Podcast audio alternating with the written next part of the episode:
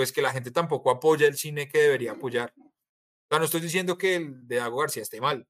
Es un, una conversación, bueno, un conversatorio de Dago García, el man decía, yo sé que mis películas no son chimbas, o sea, yo sé que mis películas están hechas a lo fácil. Póngase cómodo y echémonos un cortico.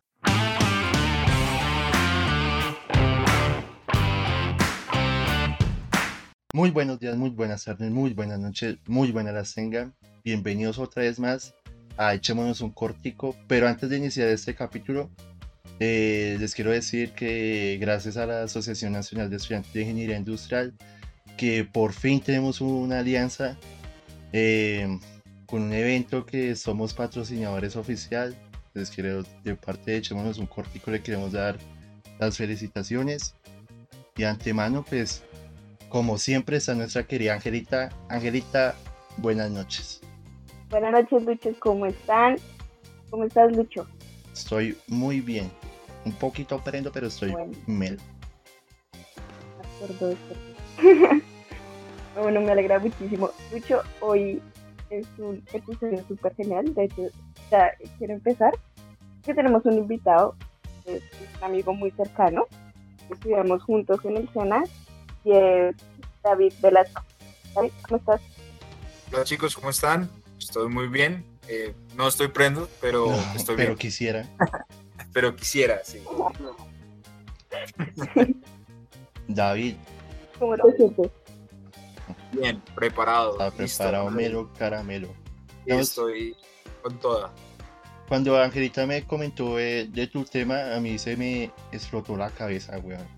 Y, y yo decía, pero ¿cuál es el tema? Entonces Ángel- Ángela me decía como, ¿cómo el cine puede cambiar el mundo? Entonces yo dije, marica, ¿cómo?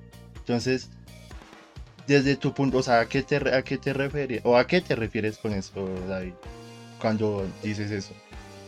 Pues es que yo siento que, que el contar historias, el, el narrar, contar puntos de vista, es algo muy impresionante, ¿sí? Cuando tú ves una película, tú no solo estás viendo una película y te estás entreteniendo, o cuando te cuentan una historia o un cortometraje o lo que sea, siento que estás viendo a esa persona, estás comprendiendo y estás viendo esa historia que te están contando y te está en algo cambiando y afectando, ¿sí? Siento yo que, que- que ese tipo de arte puede llegar a mucha gente, puede hacer cambios grandísimos, ¿sí?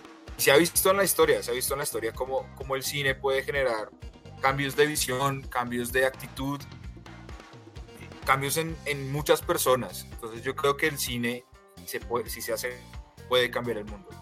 Estoy convencido de que, de que el cine es un, arma, una herramienta que se puede utilizar para, para abrir la mente de las personas y crear un mundo mejor o un mundo peor. Eso depende. Aunque, bueno, sí, o sea, tienes, tienes toda la razón. Pero digamos, ¿tú piensas que ese, como ese, ese cambio se genera en cualquier momento de la vida? O sea, como no, es que eso puede im- impactar más a los niños o, digamos, a mi edad también me puede impactar hacer ese cambio que tú dices. Pues yo siento que, que en cualquier momento eso puede pasar. O sea, digamos, yo hablando ya en el ámbito como personal mío, eh, hay películas que, que- que atesoro de mi infancia y son películas que me han hecho ser la persona que ahora. Porque claro, son, las películas te enseñan valores, te enseñan modos de comportamiento, te enseñan muchas cosas, ¿sí? Pero hay películas... que están jugando, lo siento. Enloquecieron. Dijeron, ¿hay podcast? Ay, podcast pasemos por, por el lado. Sí, pasemos por todos lados, lo siento. O sea, y hay películas que, que veo ahora y también, o sea, llegan, me llegan y digo, wow, no, no había visto esta, esta forma de pensarlo y tiene sentido. Y me cambia. Entonces yo siento que, que a cualquier edad, en cualquier momento de la vida, el cine te puede cambiar. Y puede que no sea hoy, puede que no sea mañana, puede que no sea con las películas más trascendentales, puede que sea incluso un Rápidos y Furiosos. ¿sí? tú estés viendo Rápidos y Furiosos y una escena te haya llegado y tú digas, marica, me, hizo pensar, me, me llegó, ¿sí? Eso, eso es el poder del cine, ¿sí? Que, que una película te haga sentir algo, que te, que- que te haga pensar y te haga decir, esto, esto puede ser diferente. Yo siento que ese es el poder del cine. Siento que ahí puede cambiar las cosas. Pero ven, Dave, una pregunta. ¿Tú te refieres al entorno o al, como a los personajes que te pueden hacer cambiar? Yo siento que todo. Yo siento que es una combinación de muchas cosas. Y depende bastante de la persona. Por ejemplo, yo me fijo mucho en los personajes. Y soy de, de, de, encariñarme con ellos, ¿sí? De, de, ver el proceso que ellos tienen durante la película, si cambian, no cambian, si, si son los pros, si son buena gente, y si al final eh, eh, hizo algo la historia para ellos. ¿sí? Normalmente, y eso pasa de niño o de adulto, no sé, me pasa a mí de adulto, que yo digo el personaje, veo un personaje y digo, ese soy yo, ese, ese quiero ser yo. Yo, yo. yo me siento identificado con ese personaje en la historia. ¿sí? Y de esa misma manera yo siento que, que, la historia me va a cambiar a mí. ¿sí? Digamos, me pasa con, no sé, con Blade Runner. No sé si la hayan visto. Eh, aquí uh, sí. no. Blade Runner es una muy buena película. Es un detective que tiene que cazar robots. ¿Sí? En el futuro es con este mancito. Eh, video. Harrison Ford. ¿Sí? Es con Harrison Ford. Y entonces este man se supone que es un, asesino de robots, ¿sí? En el futuro. Y, y tiene que cazar a cuatro robots que se escaparon y los robots lo único que quieren es vivir un poquito más de los cuatro años que están asignados para vivir. Entonces este man eh, en el proceso de la película se enamora de, de, de, de, uno de esos robots, pues de un robot X. Y entonces empieza a pensarse, empieza a, a, a, a ver unas posibilidades nuevas que nunca se había pensado, como, porque los tengo que matar? O sea, matarlos es lo correcto, no es lo correcto, ¿sí? ¿quién soy yo? Y entonces él empieza, o sea, esto tal vez no se ve en la película y tal vez ya sea algo más una perspectiva mía, pero el man empieza a pensar en quién es él ¿sí? Y, y cómo lo que hace lo define y no lo que él quiere hacer. ¿sí? Entonces, eso para mí le da un valor especial a la película. Uy, Dios mío, mis gatos están re locos hoy. Uy, oh my se están peleando por allá. están matando. y ¿Qué? Entonces, es, es, eso, es eso. Yo siento que, que, los personajes le van dando poder a la historia muy grande. ¿sí? No sé, yo siento que El Señor de los Anillos no sería lo mismo si historia la hiciera Sam o si el anillo lo tuviera Gandalf. ¿sí? No, no es lo mismo. ¿sí? Entonces, son los personajes los que, los que nos impulsan, porque es con ellos con quien nos podemos sentir identificados, con quien podemos eh, decir, realmente esta historia vale la pena de ver. Ok, pero mira que tú dijiste algo que cambia tu perspectiva. ¿Tú crees que el, el cine puede hacer que cambie la perspectiva de los niños puntualmente? Claro, claro, como les decía, yo siento que el cine, el cine es una herramienta formadora. Tanto la televisión, o sea, todos los medios audiovisuales siento yo que son herramientas formadoras. Los niños desde, desde hoy en día están pegados a un celular, están pegados a la televisión, están pegados al, tele, al computador. Y ellos ven y aprenden de lo que están viendo, porque nosotros somos seres éticos, nosotros todo lo imitamos, o sea, aprendemos a hablar porque imitamos a nuestros papás, eh, aprendemos a caminar porque imitamos, o sea, todo, todo es imitación. ¿sí? Y pues obviamente al ver una película, si tú ves, no sé, eh, algo para niños, eh, Barney, por ejemplo, yo de chiquito veía mucho Barney y, y crecí con ciertos valores que, que enseñaba Barney, eran valores de la amistad y cosas así, y al día de hoy yo siento que tener una amistad se debe respetar como me enseñó Barney. ¿sí? Y asimismo los niños, yo siento que, que al ponerles una, una, película que sea buena, van a aprender buenos valores. ¿sí? Y si le colocas una película mala, pues puede que ellos aprendan cosas buenas o puede que aprendan cosas malas. ¿sí? Entonces yo siento que las películas sí pueden generar y afectar un cambio en los niños bastante grande. O sea, yo que, pues obviamente siento también que, que, debe ser bajo la responsabilidad de un adulto. Siento que los niños deberían estar acompañados para que ellos hagan sus preguntas, porque nosotros somos naturalmente curiosos. Y siento que si tú ves una película, si tú ves una serie con un niño, siempre te va a preguntar, ¿y qué están pasando? ¿Qué están haciendo? ¿Por qué hacen esto? ¿Sí? Y ya ahí está en tu trabajo como padre o como tutor. El, el, el enseñarle el porqué de las, de las cosas, ¿sí? Tú no les puedes poner rápidos y furiosos y esperar que el niño entienda que Toreto se lanzó del puente para salvar a, a Pepita Fulana no le pasó nada porque así funciona la vida. Digamos ahí David me genera una pregunta, digamos, el contenido de hoy en día para los niños, ¿tú piensas que como que es, es relevante para educar o era mejor Y- el del pasado? Pues es que eso depende. Yo siento que depende bastante porque, claro, nos, a- digamos a mi generación, la creó una generación con otras, con otro, con otra moral y otra perspectiva del mundo, ¿sí? Y tú ves dos generaciones más arriba, el, no sé, el estar casado a los 20 era una prioridad, ¿sí? Entonces te educaban con esa ideología de usted tiene que luchar por su casa, por su esposa, por tener sus hijos, formar una familia y hoy en día no es así. Entonces, pues siento que los mismos medios se han adaptado para, para enseñarte que la prioridad en la vida de pronto no es eh, tener lujos, sino estar sano o estar bien o sentirte cómodo con quien eres. Entonces, obviamente, la moral cambia dependiendo de, la época y siento que hoy en día está adecuado para la generación que es. ¿sí? Obviamente hay productos de calidad mejores y hay productos de calidad peores. Y si nos vamos al ámbito infantil, digamos lo que son programas para niños, siento que hay programas muy buenos y hay programas muy malos. Por ejemplo, no sé, eh, My Little Pony, ¿sí? Esta serie que, que es hecha para, para niñas, ese es el target, el target de ellos, son niñas, pero la ve mucha gente adulta, la ve muchos niños, hombres, ¿sí? Y, y te enseñan valores diferentes y te enseñan cosas interesantes. Y obviamente con, con los valores que están hoy en día, que es respetar las diferencias, el cuidar, no sé, el ambiente, sí, que son las prioridades de hoy en día. Las caricaturas de antes no, no, ¿qué? No, no buscaban como, no sé, como la igualdad, sino decían como, esto es divertido, esto es para niños, esto es tonto. Y tú te reías y ya. Hoy en día buscan como más el mensaje, ¿no? El, el quiero que el niño aprenda esto. Sí, digamos, My Little Pony se me hace un buen ejemplo. Siento que es un programa de calidad, está bien hecho. Tiene guion, pues algunos episodios obviamente son tontos, pero tiene, tiene cosas que, que educan a los niños y eso me parece interesante. Hay otros programas que no, no sé, los Backyardigans supongo que no serán tan chimbas.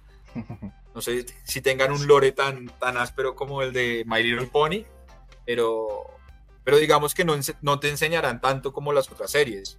Sí, por eso es que yo siento que uno tiene que saber qué, qué mostrarle a sus hijos a la hora de, de ponerles cosas. Por ejemplo, esta vuelta de, de YouTube Kids, eso es una locura. O sea, los papás normalmente ponen eso y dejan el- el los videos reproduciéndose y después terminan videos de Elsa embarazada porque Spider-Man la, la dejó embarazada después de que el Joker le pegó. Y entonces es como, ¿qué están viendo los niños? O sea, ¿qué es este producto audiovisual? ¿O qué es este mensaje que nos quieren dar? ¿Es una bizarrada? ¿Da dinero? O sea, ¿por qué lo ven? ¿Dónde están los papás de esos niños?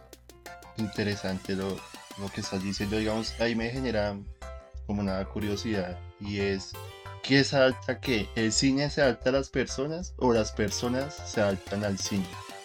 ¿Tú qué piensas? Eh, el, el cine se adapta a las personas. Si tú, o sea, el cine realmente es un, un arte muy joven y tiene 126 años apenas. Sea, es algo que está, apenas lo estamos aprendiendo a, a utilizar, lo estamos aprendiendo a, a manobrar y estamos experimentando todavía con él. ¿sí? O sea, entonces yo, y, y se adapta a la época en la que está. Al principio las películas eran más contemplativas. Sí, empezamos con, con una especie de, por así decirlo, documentales, que era la gente saliendo del trabajo, el tren y demás, porque era la novedad, ¿no? Después ya Méliès se puso a inventarse que obras de teatro, entonces grababa, grababa, la, o sea, grababa actores haciendo obras de, de.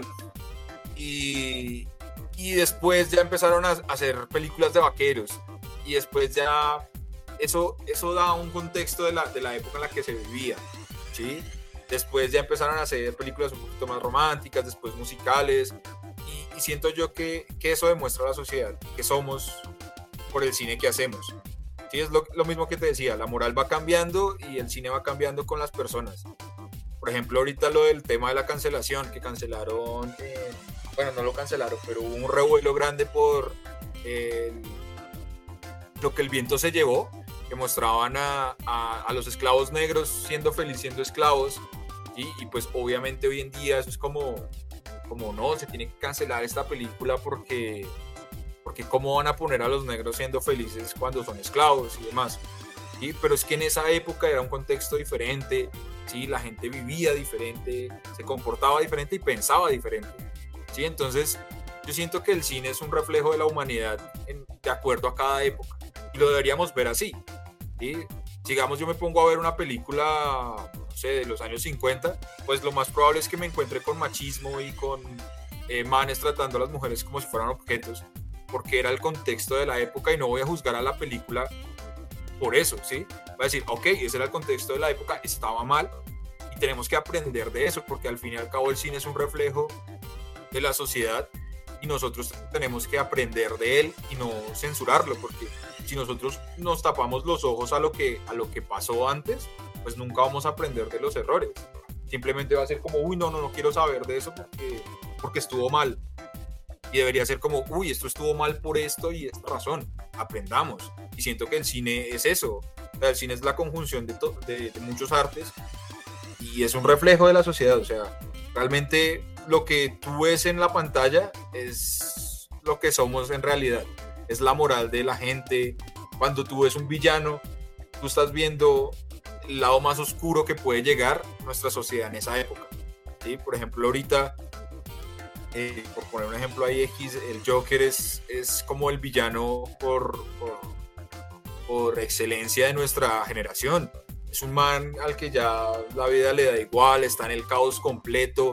Eh, sí, como que viene y va y siento que es una representación muy gráfica de, de, nuestra generación, que es como ya no nos importa un culo todo porque estamos viviendo en un mundo hecho mierda, estamos viviendo con las obras de lo que dejaron y todo está mal hecho.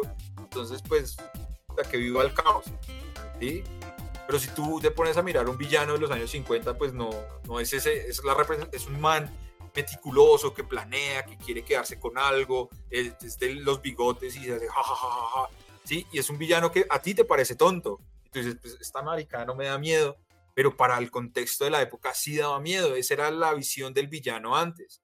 ¿sí? Incluso hoy en día eh, las películas no están poniendo villanos. Si tú ves Disney, ya casi no pone villanos como tales, no los pone. Pone antagonistas.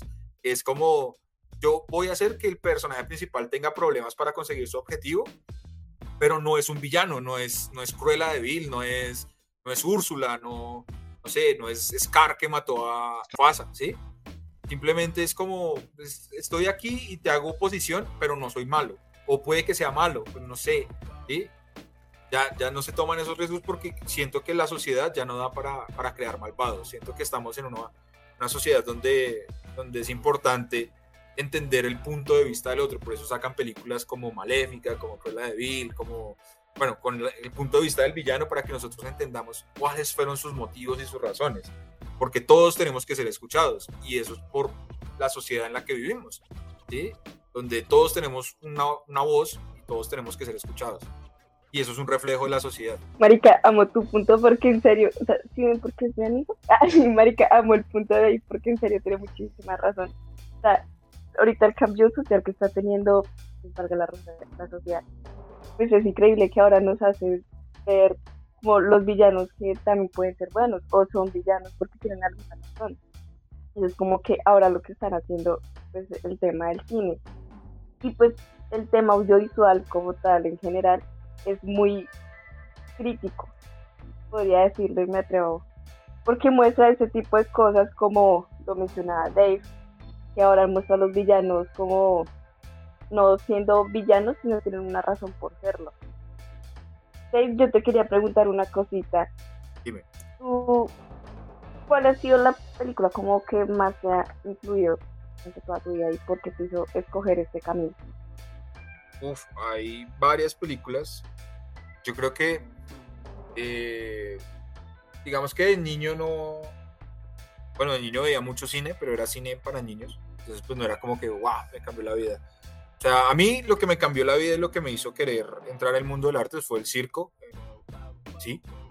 A mí el circo me encantaba. Mi mamá tenía un amigo que era cirquero ambulante y tenía su cirquito, tenía esas ferias que se, ponen en los parques, ¿sabes? o que se ponían en los parques a veces. Y, y, ver el escenario, las luces, todo eso me parecía muy chimba. Muy, muy, muy áspero. Incluso a veces me pasaban a participar y que ganaba y que actuaba y qué tales. Porque pues ya saben la rosca, ¿no? Y, y que... Y, de ahí pues nació mi amor por el teatro principalmente y después hice teatro un tiempo y ya conocí el detrás de cámaras, el mundo audiovisual en su máxima expresión y me enamoré. Me enamoré. Pero yo siento que una de las películas que más me cambió mi percepción es El Gran Pez. Gran Pez es una muy, muy buena película. Es de Tim Burton, pero tú no piensas que es de Tim Burton porque es una película llena de color, de vida, de lugares fantásticos. Y me parece una genialidad sobre un man que vive su vida con tan... O sea, el, el man cuenta su vida como él la vive. Y entonces, digamos, en algún momento de su vida conoció unas, a unas gemelas. Cuando él le cuenta esa historia a su hijo, se la cuenta como si ellas estuvieran pegadas por el torso. ¿Sí? Que eran unas siamesas pegadas por el torso que, que cantaban en Corea y demás. Entonces, a mí me pareció tan increíble el, el, cómo el Señor contaba su vida a través de sus ojos, cómo esas historias que eran normales se volvían fantásticas, ¿sí? Entonces yo siento que es una de las películas que más me llama la atención y yo creo que, que, que quiero hacer cine y hago cine y hago cosas audiovisuales para eso, para contar, no mi vida, pero contar la vida desde una manera fantástica, desde una manera en la que uno diga, Marica, yo no había visto que la vida pudiera ser tan colorida. Por ejemplo, otro director que también me gusta mucho y que, creo que también me cambió fue Federico Fellini, ¿sí? con ocho y medio, que es un peliculón. ¿sí? Es, un es una película lenta en blanco y negro del neorrealismo, neorrealismo italiano, pero es una película de autor, es una película de él. O sea, Federico Fellini en ese tiempo ya era un gran director, el man era muy reconocido y estaba pasando por una crisis de la puta porque no sabía qué hacer para su siguiente película, tenía problemas de deudas porque había cancelado su pago de la anterior película para poderla hacer como él se le diera la gana. Dijo, no me paguen, pero yo hago la película que me la gana. Y entonces tenía deudas, el man engañaba al resto a su esposa con todas las actrices con las que, con las que estaba. Entonces el man dijo, no, marica, no sé qué hacer, estoy, estoy ya en, la, la, la ruina, en la cúspide.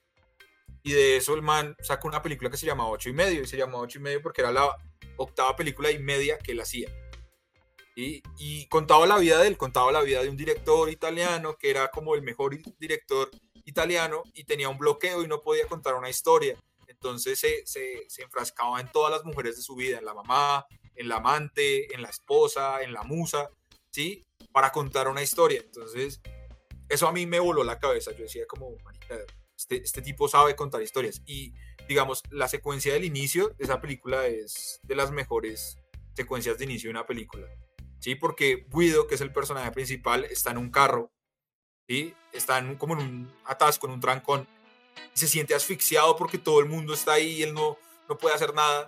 Entonces el man empieza a escabullirse del carro y se sale como, como si estuviera saliendo de un parto y sale del carro y empieza a volar ¿sí? El man empieza en el cielo y de pronto se da cuenta que el productor, o sea, el productor lo tiene amarrado a un pie y lo jala hacia, hacia el suelo.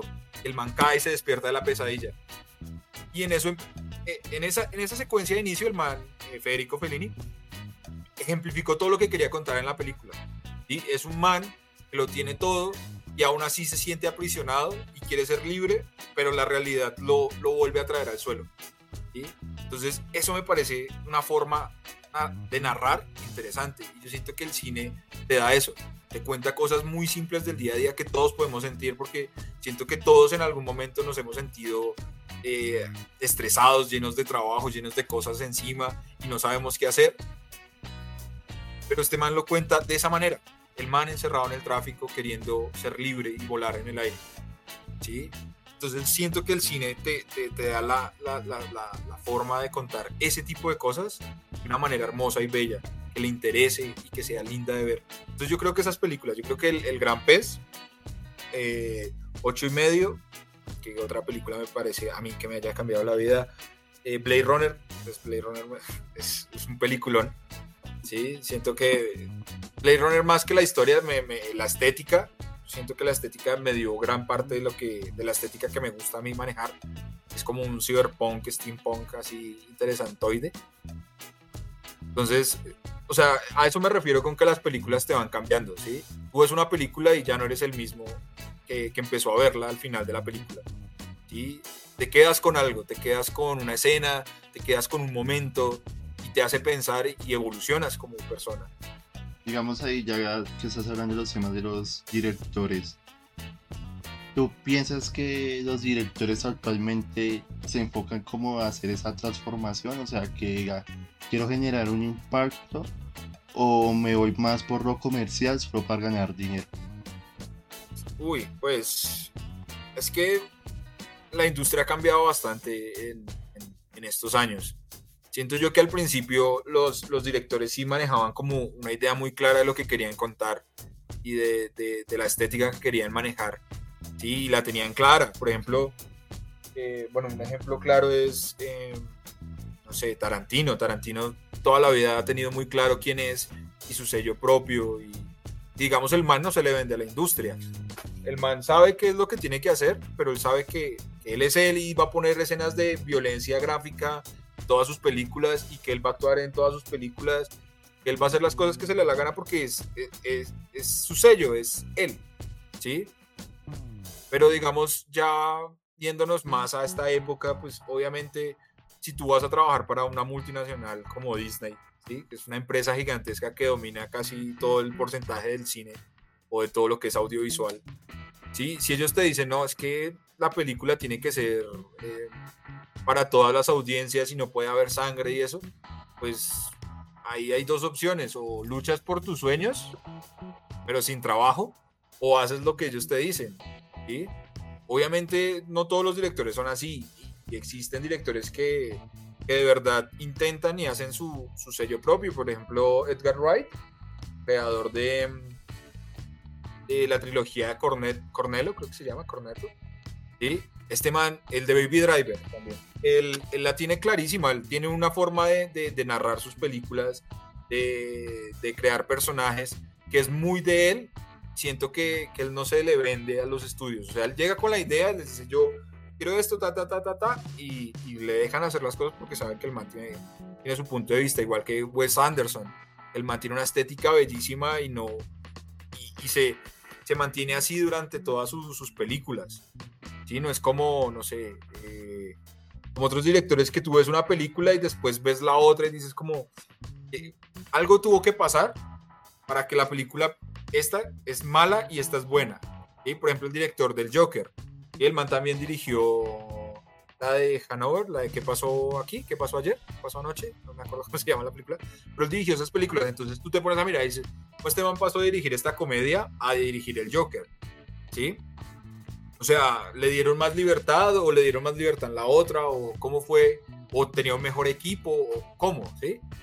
Entonces yo siento que sí, los directores generan cambios, pero también se venden mucho a la industria, porque pues la industria es quien manda la parada. ¿sí? Si la industria te dice, no, tenemos que poner cinco personajes LTBI y tenemos que poner dos negros y, y 20 asiáticos, tú lo tienes que hacer, porque pues son cosas que ya vienen en el contrato. ¿Sí? O puedes decir, no, no, no quiero, porque la película no, no lo necesita.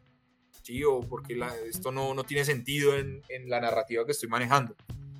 ¿sí? Pero lo más probable es que te toque, te toque. O sea, el mundo ahorita es así y las empresas van a buscar vender, porque es que ya siento yo que el cine se ha perdido en algunas partes y es más, necesitamos que tú veas este producto. Ah, estoy haciendo este producto porque necesito contar esta historia, ¿sí? que era algo que, que antes era muy común. y Por ejemplo, volviendo a Tarantino, el man haciendo Reservoir Dogs, que fue la primera película, Perros de Reserva, el man escribió el guion a mano en un cuaderno porque el man no tenía máquina de escribir, fue donde un parcero y le dijo, venga marica, ayúdeme a escribir esto, el man se las transcribió en la máquina de escribir, dijo, esta historia tiene potencial, venga, se la muestra a un amigo que es actor, y el man dijo, uy, esta historia está buena, venga, le invierto plata, ¿sí? Pero era porque querían contar esa historia y porque la historia valía la pena, y valió la pena porque fue, fue la ópera prima de este man y fue la que le abrió las puertas en el mundo audiovisual. pero hoy en día es muy difícil uno llegar y decir, venga, este es mi guion y quiero manejarlo y quiero dirigirlo y quiero producirlo yo. Y tienes que conseguir una, una, productora que te dé el dinero o tienes que conseguir gente que, que esté dispuesta a trabajar, o sea, a levantarse a las 4 de la mañana para ir a un llamado. Y eso es muy complejo. Hoy en día todo es dinero. Entonces, si no hay dinero, no hay voluntad de trabajo. Eso es algo molesto y creo que cuando mencionaste lo de que ahora los contratos tienen que ver con lo del tema, por ejemplo, quiero un, los personajes del LGTB, y ahí entro como un poquito en conflicto, porque si se ponen a mirar las plataformas digitales, lo que es Netflix, ahora ya no sacan una película si no tiene un personaje LGTB. Es como que no sé, o sea, me genera conflicto porque antes así no eran las películas, o sea, son otra historia, ahora quieren poner como sea, así sea un personaje que diga soy gay. Así no tenga pareja, tiene que decir soy gay. Entonces, no sé, me entra con un poquito de conflicto. Y yo te quiero hacer una pregunta, de que tú crees que las plataformas digitales van a reemplazar eh, cinema, por ejemplo, Cine Colombia o cositas así. O sea, yo creo que el cine no lo va a reemplazar. O sea, la televisión sí. Y siento que ya, ya de por sí todas las plataformas audiovisuales ya la televisión la dejaron opaca porque pues en la televisión te obligan a, ver propagandas y demás, mientras que pues en Netflix te pones la serie y te ves los 10 episodios de una vez. O en HBO pues tú ves ahí tú, no sé si puedo decir marcas, me, ponen un pito ahí. usted, usted diga todas las marcas que quiera. y que, o sea, pues yo siento que obviamente es un cambio muy grande, ¿sí? y va a cambiar a la sociedad porque hoy en día, digamos, con la pandemia y qué tales, obviamente fue como nos toca ver películas en la casa, nos toca ver esto, entonces pues estaba Netflix ahí, estaba HBO, estaba Disney Plus y pues ha sido una gran salvación para muchos porque es, fue la única forma de, entretenernos durante todo este tiempo. ¿sí? Pero, pero es que el cine, o sea, ir a una sala de cine, siento que tiene una magia especial que no, o al menos no se va a perder tanto, ¿sí? Puede que ya no sea tan grande como antes, que era plan de domingo ir a cine todos los días, o, ¿sí? Pero, pero no creo que lo vaya a reemplazar, o sea, no creo que Netflix vaya, o las plataformas digitales vayan a cambiar por completo el cine, ¿sí? O sea, el cine tiene su respeto y es como el teatro, ¿sí? Es como si me preguntaras, ¿tú crees que el cine va a, va a reemplazar el teatro? No, son dos formas de disfrutar las cosas pero diferentes al, mismo tiempo. Porque es que no es lo mismo ver El Señor de los Anillos en, un televisor que verla en el cine. y No es lo mismo ver Star Wars en un computador que verla en el cine. O sea, siento que yo la, la experiencia es, es completamente diferente. Entonces, obviamente habrá gente que diga, no, pues para qué salgo, para qué voy a un cine y pagar 20 mil pesos por unas palomitas cuando aquí pues me compro por 5 mil el paquete entero y me hago palomitas para 3 años y veo la misma película. ¿sí? Pero son experiencias diferentes. ¿sí? Entonces lo mismo pasa cuando te dicen vamos a teatro y tú dices no, pues vamos a cine. Entonces no porque en teatro está la gente, está el actor, lo ves, está como la magia del man interpretándote en vivo y demás. ¿sí? Son formas diferentes. Entonces obviamente sí va a generar un cambio en la sociedad, pero no creo que, que mate el cine no creo que, en un momento lleguen, ya no hay más, ya no hay más cines porque todo el mundo está viendo películas en la casa. Lo dudo, lo dudo bastante. Digamos, David, tú ahorita estabas hablando de, la pandemia. Entonces yo le estaba, hace como tres, cuatro días, le estaba preguntando a Angelita que si la pandemia, o sea, afectó o ayudó a la industria. Pues poco y poco. Yo creo que un poquito y un poquito. O sea, para los cines fue fatal. Para todos los, todas, las, todas las salas de cine fue pues obviamente una muerte súbita. Incluso el cine por poco y, y, fallece no por las plataformas, sino por la pandemia, porque fue un año y medio donde nadie asistió a salas de cine, donde no se estrenó ninguna película, donde todo era por, por Netflix, por, eh, por, streaming y demás. Incluso si tú ves los Oscars del año pasado, pues casi todas las películas eran de Netflix o de plataformas. Y las pocas que se estrenaron, pues obviamente estaban ahí, porque se estrenaron ese año y tocaba pasarlas. Pero sí fue un golpe duro para, para, para los cines. Para los creadores audiovisuales, no, porque estaban buscando más gente para entretener. Porque es que si tú estás en tu casa, tú lo primero que vas a hacer es intentar distraerte. Porque vivimos en una, en una época donde el estar en casa sin hacer nada es terrible, es lo peor. Tú siempre tienes que estar escuchando música, tienes que estar con el televisor prendido, tienes que ver algo y tienes que estar haciendo algo para distraerte. Sí, y pues qué mejor que distraerse que ver una serie, ver una película. Y entonces estaban contratando gente así como, venga, venga, venga, venga. Obviamente habían productoras independientes que era como, mira, no te podemos seguir contratando, tenemos que echar, lo sentimos, pero, pero era parte y parte. Yo siento que para algunos fue un bombazo. Por ejemplo, Netflix, yo creo que este año, ese año todo el mundo pagaba Netflix o, o miraban las cuentas ilegales o hacían esto para poder seguir viendo series, ver películas, ver lo que sea para distraerse. Y habrá gente que se repitió Betty la Fea 20 veces, ¿sí? Por eso siempre está en tendencias. Pero siento yo que, que, que la pandemia para algunos fue una bendición y para otros fue la catombe.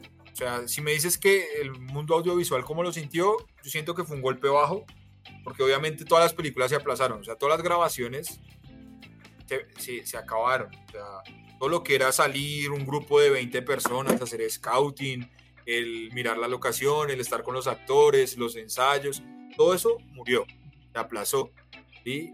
Pero entonces ya a finales del 2020 se crearon nuevas cosas y salieron cosas interesantes. Por ejemplo, salieron películas hechas por Zoom, películas que cada quien grababa su cosa desde un celular y después lo unían todo, quedaba como un estilo de, de fan footage, que es como, como, así encontrado con el celular, con la bruja de Blair y cosas así. O sea, también fue, fue una innovación para, para los realizadores, porque fue como, bueno, ya no podemos salir a grabar, pero no nos podemos quedar quietos y tenemos que innovar en esta vuelta.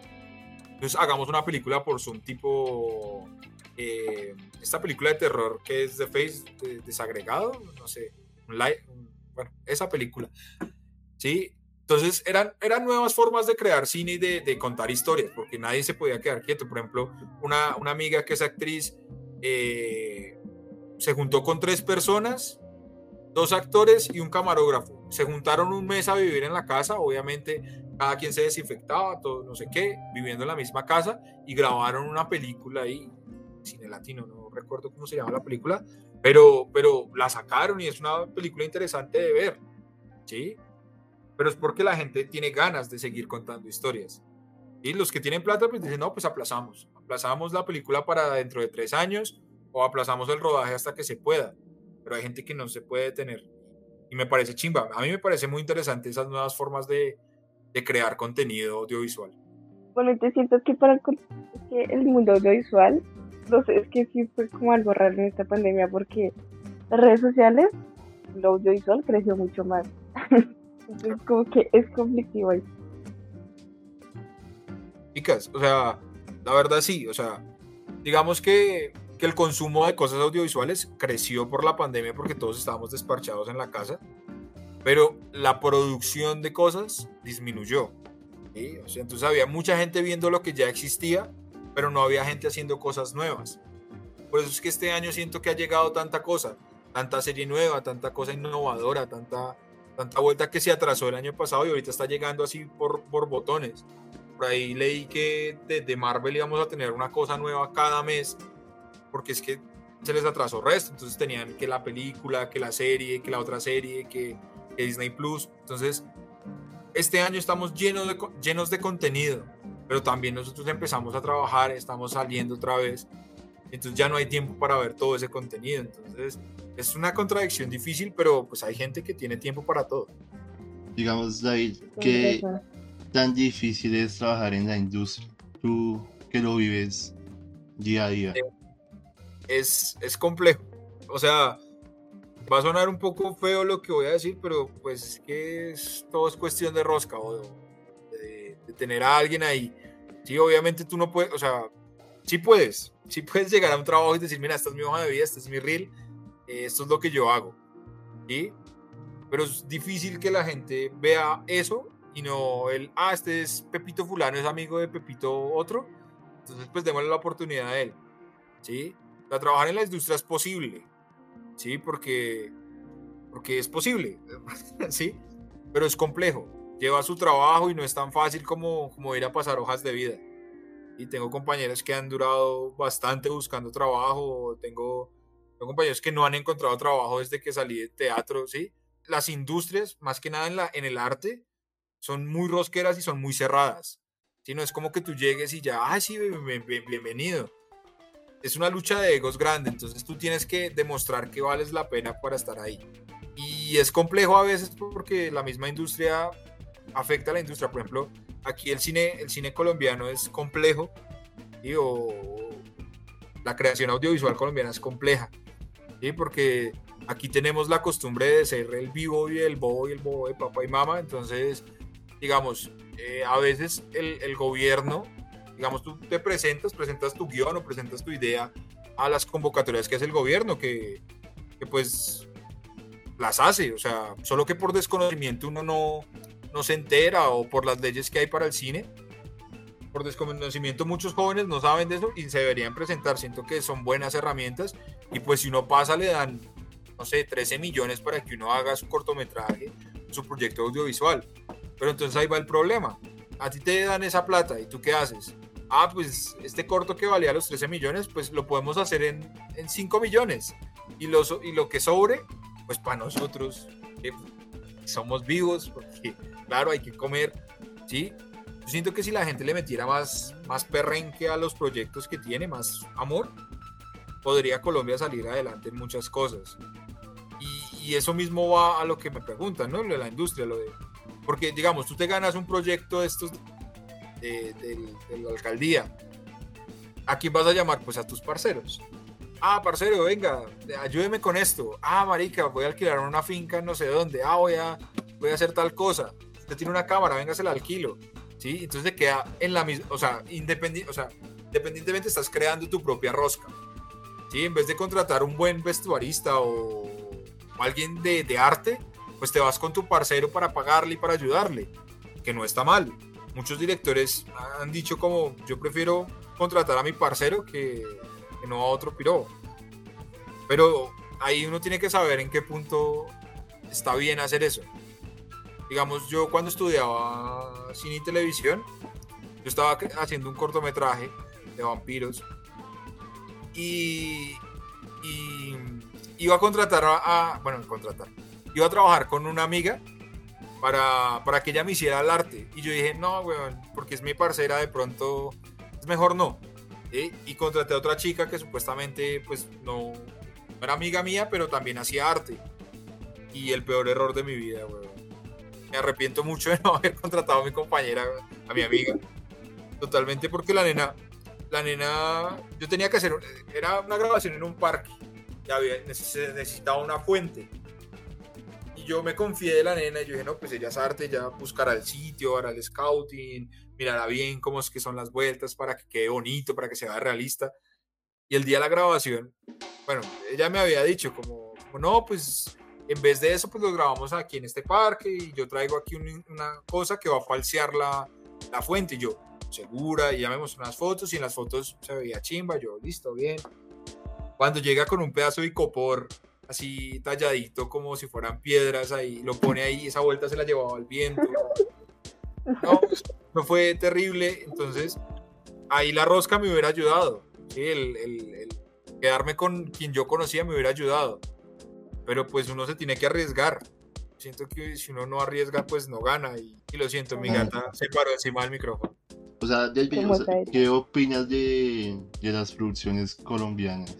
Pues un tema escabroso. Es que lo que pasa con la industria colombiana es que, pues no, no voy a generalizar, no voy a decir que toda, pero estamos estancados en varios proyectos. Y es, si no hacemos una comedia barata, hacemos una película de, de, de, de narcotráfico. Y si no hacemos una película de narcotráfico, hacemos, o sea, intentamos hacer películas de terror. Y siento yo que, que Colombia tiene mucho que ofrecer, ¿verdad? O sea, yo pues me, conozco escritores, conozco productores, conozco gente del medio que tiene mucho talento y que tienen unas ideas del puta, ideas que yo digo, esta, esta vuelta debería estarse haciendo, ¿sí? Pero nos quedamos en lo mismo y siento que Colombia está estancado. Por ejemplo, si tú te das cuenta, los, las producciones de Colombia que han salido, que han sido como más, wow, son cosas que no tienen nada que ver ni con comedia, ni con, guerrilla ni nada. ¿sí? Son cosas propias del autor, ¿sí? son cosas que, que el man dijo, fue puta, tengo esta idea, vamos a hacerla y vamos a meterle plata y ganas. ¿sí? No importa cuántos paseos hagan, ¿sí? siempre va a haber otras cosas que, que, llamen más la atención, pero es que también ahí va el problema de Colombia y su industria, es el público, ¿sí? Y es que al público colombiano está enseñado a eso, a ver películas de chistes. Y si no tiene, si, no, si el director no es Dago García, pues obviamente no, no van a cine. ¿sí? O sea, tú te pones a mirar cuántas personas fueron a ver a cine el, el abrazo de la serpiente y en comparación a cuántas personas van el 25 o el 24 a ver eh, Mamá, tómate la sopa o el paseo 200, pues obviamente, sí, obviamente los números son muy diferentes. Y es porque la gente aquí le gusta el jajaja rápido y, ah, esta película es chistosita, qué bueno, ¿sí? No les gusta, el público no está acostumbrado a, a que les den una, un material para que ellos piensen o para, para decir, uff, qué chimba de película, mírate ese plano, mira, mira a Christopher Nolan colombiano aquí haciéndome un Inception. No, ¿sí? O sea, no. Y, y hay creadores muy buenos y, y realmente hay películas muy buenas colombianas, por ejemplo, Siembra, bueno, hay varias películas colombianas que, que la sacan del estadio, pero lo que pasa es eso, que nadie las va a ver. sea, pueden ser muy chimbas y pueden estrenarse en el cine que quieras, pero la, pues, la gente no las paga. ¿Por qué? Porque prefieren lo, lo, seguro, lo que saben que es bueno, bueno, bueno, entre comillas. ¿Sí? Entonces, ese es el problema de la industria colombiana. Hay mucho talento desperdiciado, eh, la gana de, de, ser vivo y de gastarse la plata en otras cosas y no hacer productos de calidad. Y, pues que la gente tampoco apoya el cine que debería apoyar. O sea, no estoy diciendo que el de Dago García esté mal. Incluso un, una conversación, bueno, un conversatorio de Dago García, el man decía, yo sé que mis películas no son chimbas, o sea, yo sé que mis películas están hechas a lo fácil, pero es lo que da plata. Y si Colombia no hace ese, esas películas, pues no, no, existiría una industria de cine colombiano. ¿sí? Esas películas son las que mantienen tal y tal cosa. Dago García lo decía y, y, es verdad, o sea, el man, el man no se le puede culpar por hacer películas así porque es lo que la gente va a ver.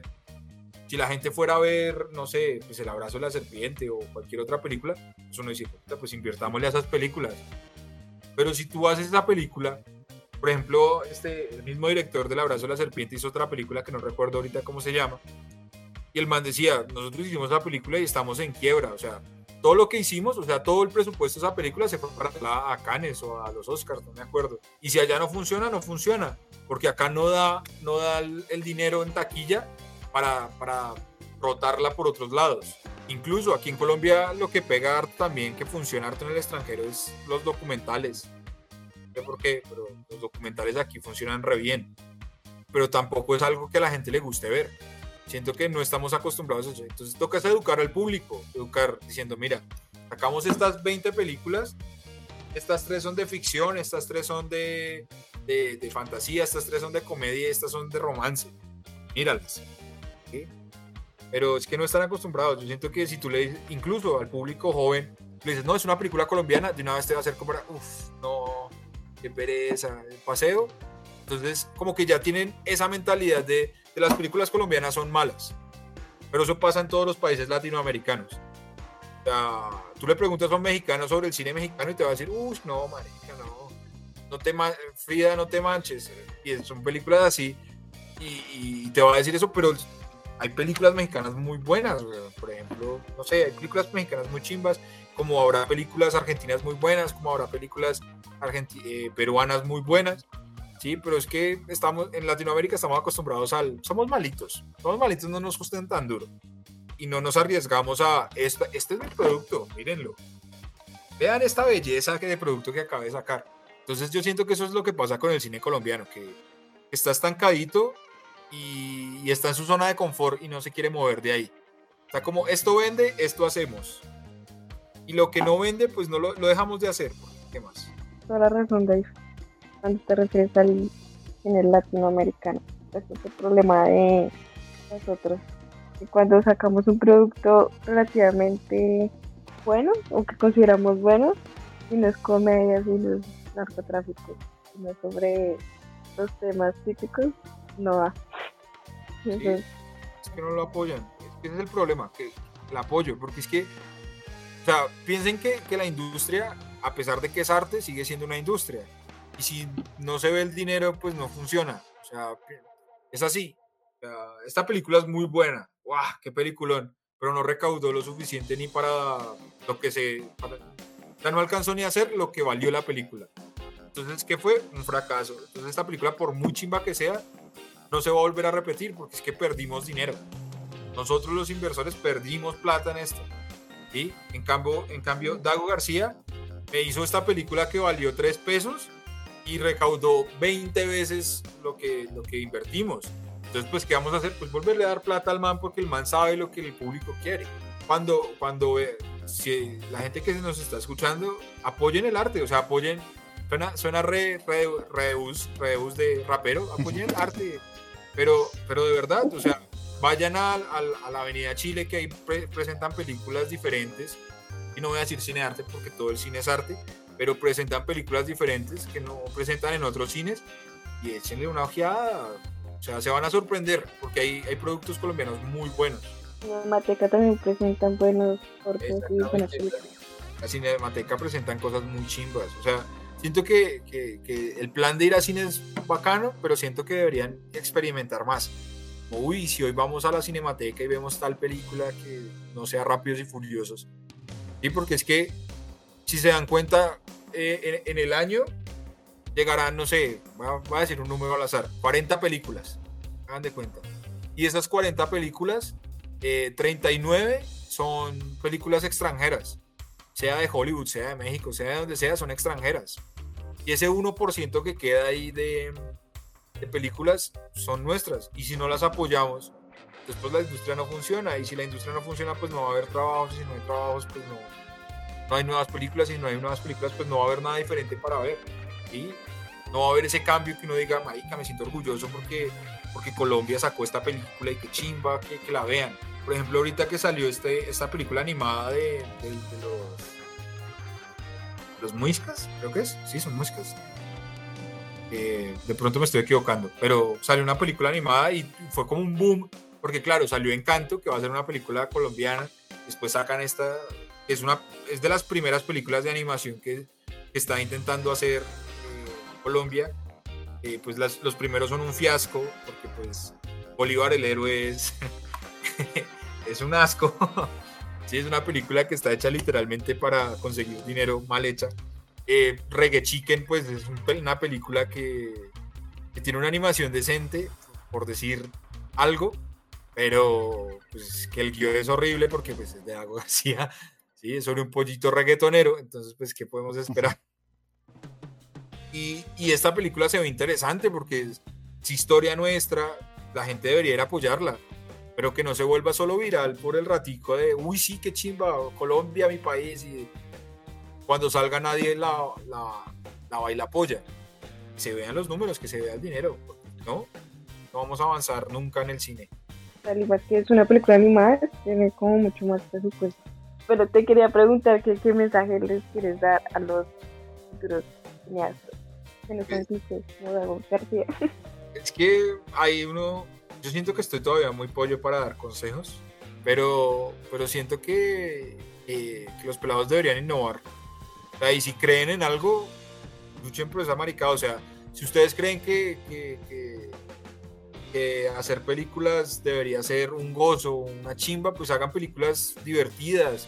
Si sienten que su estilo es contar películas de terror, pues cuenten películas de terror. Así no sea lo que la gente compre. Por ejemplo, a mí me trama mucho la animación. Me tramaría hacer proyectos animados. Pues, Es algo que aquí en Colombia no se hace mucho, pero marica, pues, uno lo intenta. y al menos puedo decir, lo intenté y me, me jodí las manos y hice tal cosa para, para sacar este proyecto adelante. ¿sí? Yo siento que, que rendirse en Colombia es muy fácil. Y rendirse acá por los audiovisuales como marica, no hay apoyo, las películas son malas, todo es Dago García. ¿sí? O sea, buscar peros es fácil acá en Colombia. Pero busquen la manera de hacer las cosas.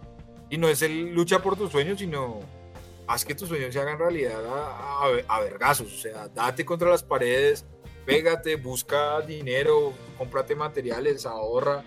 Si, si ninguna productora quiere invertir en tu proyecto, pues crea tu propia rosca, weón. Coge cinco amiguitos y les vengan, ayúdenme con este video musical. Sean creativos. Yo siento que hoy en día con, con toda la globalización y toda la maricada es muy fácil despegar en lo audiovisual. Y por eso YouTube funciona, Twitch funciona, ¿sí? Saquen un video, cojan una banda que sea famosa, no sé, esté pegando re duro y háganle un video musical y mándenselo al man, spaménselo por Twitter. Y le mire, yo te hice este video musical, ¿qué te parece? Y de pronto en una de estas el man dice, ah, pillen este video que hizo un fan.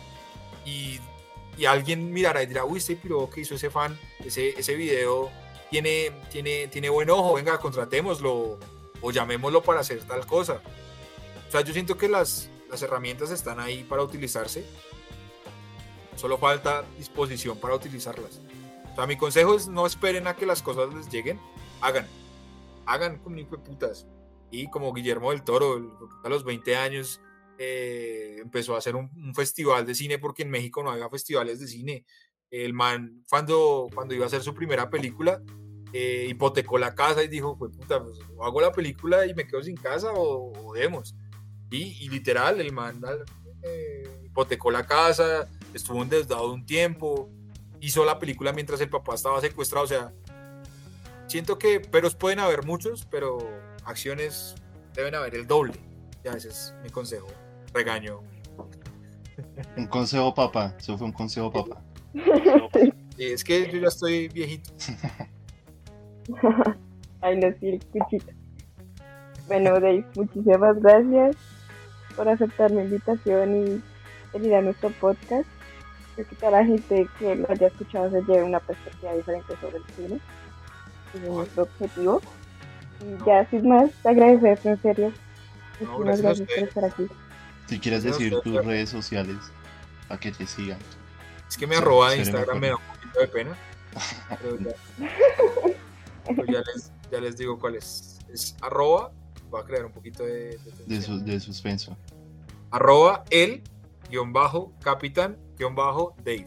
Dale, Dave, no sé, Angelita, si quieres decir las redes sociales del podcast. Obvio, sí. Nos Conmigo. pueden encontrar en Instagram como arroba echémonos un cortico, en Twitter como un cortico pod y ahora que tenemos Facebook, de nos pueden encontrar como echémonos un cortico. Pero muchísimas gracias Dave, que descanses, en serio muchas cosas. No, a ustedes Chao. muchas gracias, chimba, chimba la invitación. Pero se vuelva a repetir. Un abrazo. Gracias.